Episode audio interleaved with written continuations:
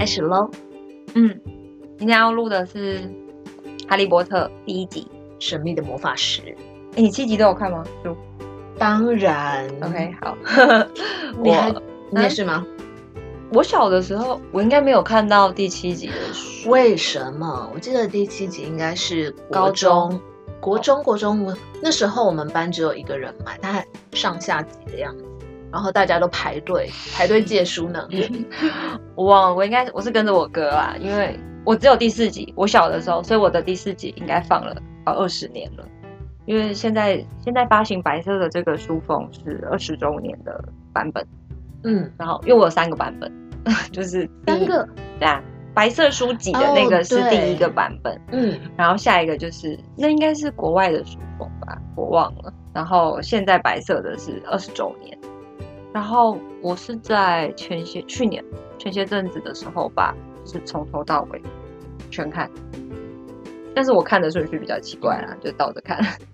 倒着？你说从第七到第一吗？我好像是从第五集开始看，五四三，这样会不会有一种时间错乱，像你在看什么全面启动或天能的感觉？我还好哎，因为我完全知道故事是。怎么发展嘛？等于在补充这个细节而已。哦、嗯，对，因为我电影真的看太多遍，超级喜欢，从头到尾的看太多遍吗？我当然也不是按照顺序看，就电视播就会看这样。但是电视它就你可能这时候看到片段 A，那时候看到片段不是一连贯的嘛看啊。但没关系，反正到哪里就跟八点档一样，到哪里都可以接入剧情，因为从头到尾都看过啊。可我们今天说了。第一集，对啊，第一集我算是蛮近的，蛮近期看完。嗯，来看一下，我很想了解它的完成日期是一九九七年，好可怕啊，我们五岁哦。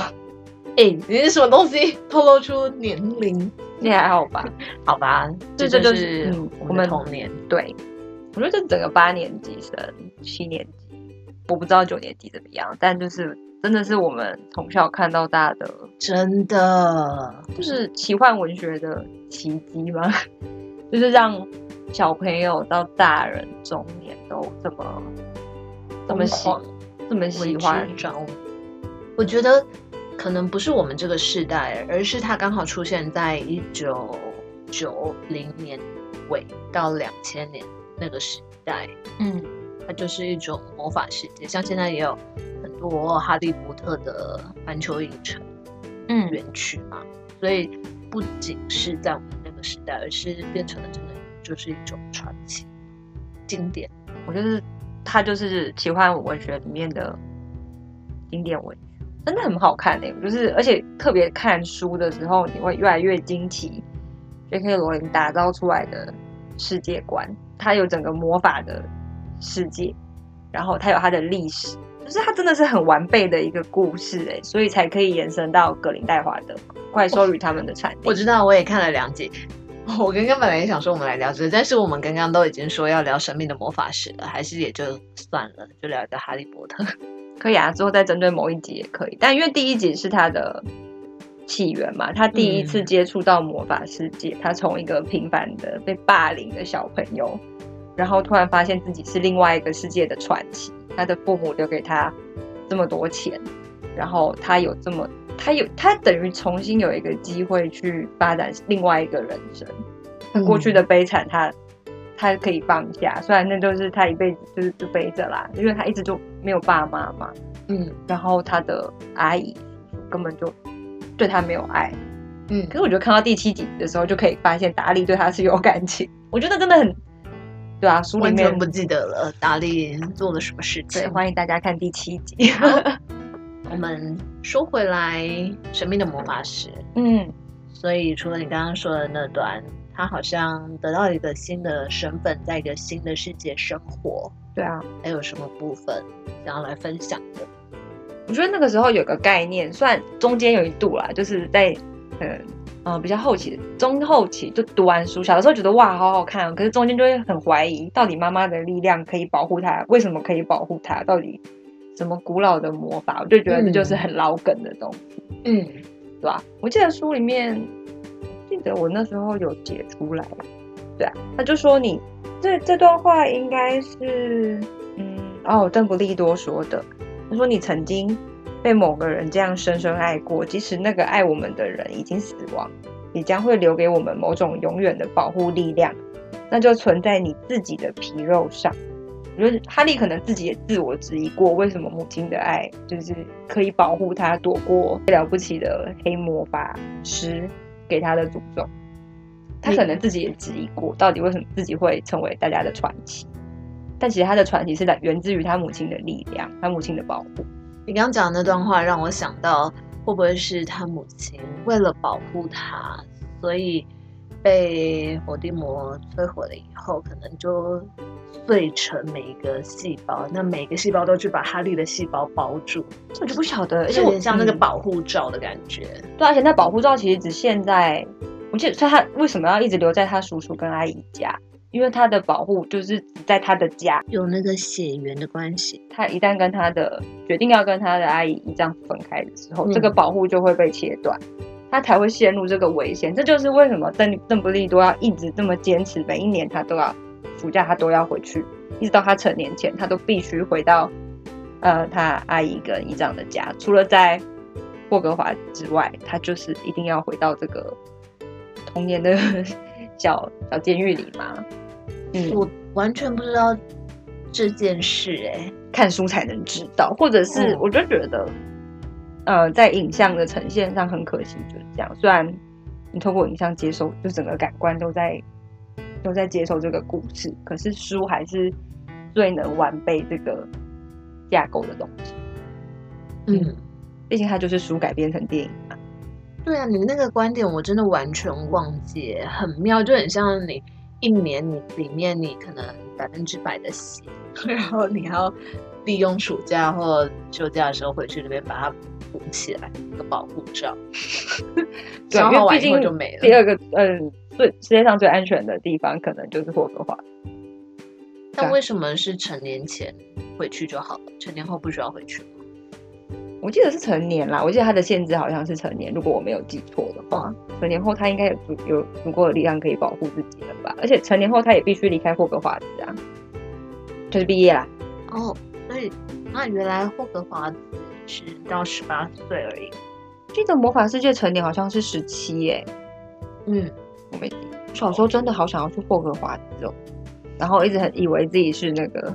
格莱芬多的，大家都喜欢格莱芬多，很喜欢分类帽，把自己分到格莱芬多。对，小时候还想还织那个围巾，自己去织那个红色跟橘色的，这样以为自己是学院的一员。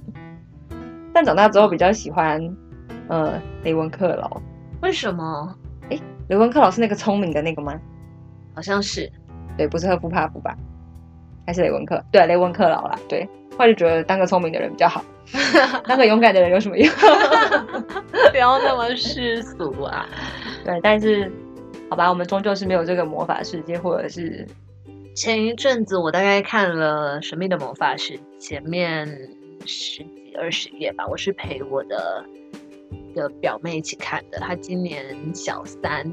他的书就是你说的第一版白色的，已经有点发霉，是他妈妈教他看的，是不是？对啊，那个纸质很容易发霉。可是那是一种传承的感觉啊，就是妈妈年轻的时候看的书，或者是学生的时候看的书，然后到了你的小孩开始会认字、认字、看得懂的时候，就让他看这个故事，那种感觉。觉得这就是最好的地方。怎么讲？就是我们可以跟下一代共享我们。曾经感动过的、感动过我们的书，我们可以共享一个时代的感觉。那时候你才不会觉得这些中间的这种鸿沟有这么大吗？那万一他不理你呢？因为我也遇过比较年轻人，跟他说《哈利波特》，就嗯，好像听过，但是中间那些都不知道是什么东西。没事，就只是可惜而已。那你如果遇到一个一个，比如说你自己的小孩。如果我姐姐的小孩有一天也会很很着迷于哈利波特，我就会觉得很棒啊！就是我们可以共享一样的，就是我们的兴趣好像在这个时候重叠平行的这样。这本书真的很好看，我这我真的是重新看的时候觉得好感动哦，特别是到我自己很喜欢第三集，然后第五集，就是到从四五六七，其实就是他就慢慢在转变成从原本是从一个好像是给小朋友的看的童话，嗯，而逐渐转变成黑色的色彩，然后到成人童话这种感觉。然后你长大，你回头去看，会发现 J.K. 罗琳有很多他想讲。我们不管他后面的丑闻有多少啊，就是近年可能很多，可是其实他从妙丽就在体现他对精灵的。种族就是，比如说，他对平种族平等的这个概念，嗯嗯，他就是你看一一九九，你说一九九零嘛，一九九七，对，那个年代他就开始，他在他的故事里面就放了这种概念，他让嗯，对他让妙丽怎么讲，他的血统对魔魔法师来讲其实是比较不纯正，他但他让他成为最聪明的那一个，对，他还是女性，嗯，就是我觉得他他展他把他的呃。信念吗？他的他的价值观展现在这个给小朋友看的故事里面。应该说，写书的人都是这样，把他自己的价值观展现出来。嗯、那刚好他写的这本书又是世界火红，所以他的一些想法跟价值观就可以顺便 推广到 全世界。我觉得很棒，太棒了！这个故事，我真的超爱妙丽。这就是为什么我叫 M。哦，是因为这个吗？你不知道吗？我改过英文名字，我不知道。我把我小时候，大概小学的时候，英文老师取给我的改掉了。我那时候想了很久，到底要改什么？哦，因为我从来没改过啊，我不知道。好酷哦，可以改来跟自己喜欢的。对啊，嗯，超喜欢。你也可以改啊，如果你想改的话，反正又没有身份证。我没有办法 改什么就改什么，我没有办法哎！我从幼稚园就就叫 Queenie 了，就是改的很怪。你突然叫我别的名字，我会没有办法认，我没有办法回答你。所以你没有印象我之前叫什么名字？我大学的时候才改的。没有。我认识你的时候，我们可能都讲中文，英文课也讲中文。我们是不是要跟大家说一下，我们是高中同学？好，嗯，好，岔题了。嗯，现在应该差不多了。这是大家都很熟悉的科幻小说。好，那我把我可能把科幻定义成比较像什么机器人之类的吧，是我自己。应该都可以再细分。你有觉得哈利是一个什么样的人吗？因为其实我到后期就有一段时间对他很生气。现在嘛，因为我说实在的，时间过得有点久，我已经有点忘记细节了。但是如果是现在的印象的话，我没有那么喜欢他，不知道为什么。嗯，不会说特别爱，我最爱的就是妙丽。哈利可能就是一个有点自以为全世界的镁光灯都在他身上的人。我到很后面才开始发现、欸，哎，就是，呃，虽然他经历过很多悲剧，就是不好的事情，没有爸爸妈妈，然后进了学校，有马份又一直盯着他吧，我不知道。嗯、但是就是，嗯、呃，我到很后期就觉得他怎么会一个这么自以为是的人？那我觉得电影还是修饰了这个部分，让他没有这么讨人厌。看书的时候，真的是很要把他抓起来打。那聪明也没有人家聪明嘛，然后他又很冲动，所有人都要跟着他，不顾危险。那大家就前仆后继的要去救他，所以我就觉得他很不瞻前顾后。可是有的时候又，你看像他第一集的时候，他他们为了要去救妙丽，躲那个山怪嘛，妙丽不是在女厕嘛，嗯，你记得吗？就是他就跟荣恩也是义不容辞就冲过去，嗯，那他们就是在那个时候成为了朋友，然后不是有那个三头犬吗？有啊有有，对他们才一起闯关，应该说闯关嘛，就是冒险犯难，然后就是去去拿拿回了魔法。这是第一集，我觉得，我觉得他写他们三个人成为朋友这段，我很喜欢，有点像是在冒险，你已经要。对生命最危急的时刻，你们就成为了那不打不相识吗？患难之交吗？对啊，他们就是哦。第一集我有个地方超级喜欢，就是那个时候马粪一直在欺负他，就是他们就是看不他就是看不起荣恩嘛，就是觉得他们家吗？对对对，他让他吐破语。哎，那是第一集吗？很恶心，我记得这个画面，我不记得他第几集。这是荣恩为了要保护妙丽。嗯，他拿坏掉的魔杖去对着马粪，对对对，对反射回来，对，导致他开始狂吐蛞蝓嘛。你看得出来荣恩为什么那时候就喜欢他了。我觉得这就是有迹可循的。其实他就是，但是他有点呆傻，他自己他自己没有发现。哦，还有第一集的时候，那个奈威的那个记忆球不是被容嗯、呃、被马粪丢到，就是往空中就是乱丢嘛。然后哈利那时候就展现他，嗯、我记得他们在上飞行课，根本就还不能飞的时候，老师好像都还没来，然后就自己冲上去了，对对对，就被发力就是成为很好的搜捕手，对。那那时候他就跟奈威讲了一句话哦，觉得好感动。电影居然没拍出来，他说十二个马粪也比不上一个你，然后还就这样，后面还救还救了妙丽。我就觉得他为什么这个角色形塑的很成功啦，让人家又爱又恨。可能就是回头再看的时候，但是你都在看电影，其实不会有这么多，就是不会想到妙呃哈利其实害了很多人死掉。嗯。你可以列个单子啊，我应该后续都有写，大家可以看一下新的。我们要讲补充的地方吗？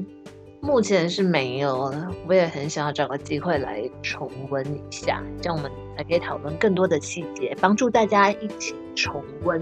嗯，好，那目前我们第一集没有很多内容的第一集就先到这边喽。那我想分享一个东西，好，就是大家不是都不敢叫伏地魔嘛，大家都要讲说我敢啊。因为你不是魔法世界的，我是 马 瓜。好，对，我觉得那时候书里哦，电影应该有拍出来，但是书里这一段我看到的时候就想说，哇，原来书里有写。因为有的时候我会以为是电影，因为可能自己加的，对，电影会去改编嘛，那当然会让电影留一些类似经典名言这一种。嗯，但其实书里有，他告诉就是大家都会叫他那个人，但是在邓布利多面前。邓布利多也会指称他否定魔，或是否定魔王、黑魔王这样。嗯，他说他跟哈利讲说，你要叫他否定魔。他说你要记住，永远都要使用事物的正确称呼。对于名称的恐惧，会强化对于事物本身的恐惧。讲的非常好。你刚刚在讲那个人的时候，我就想到那个来。我们也不敢讲月经，是不是？所以整天在说那个来。嗯那个来，到底哪个来？就月经来，不要觉得月经是一件很需要被遮掩的事情。对，就真的月经。好，我们停在月经来了吗？没有，就是补充这个，就是其实后面就会，就是这个智慧的角色一直都是由邓布利多来担任了。我很喜欢，但是他有他自私的部分。那后续再跟大家继续聊后面的集数。好，谢谢大家的收听，我们下次见，拜拜。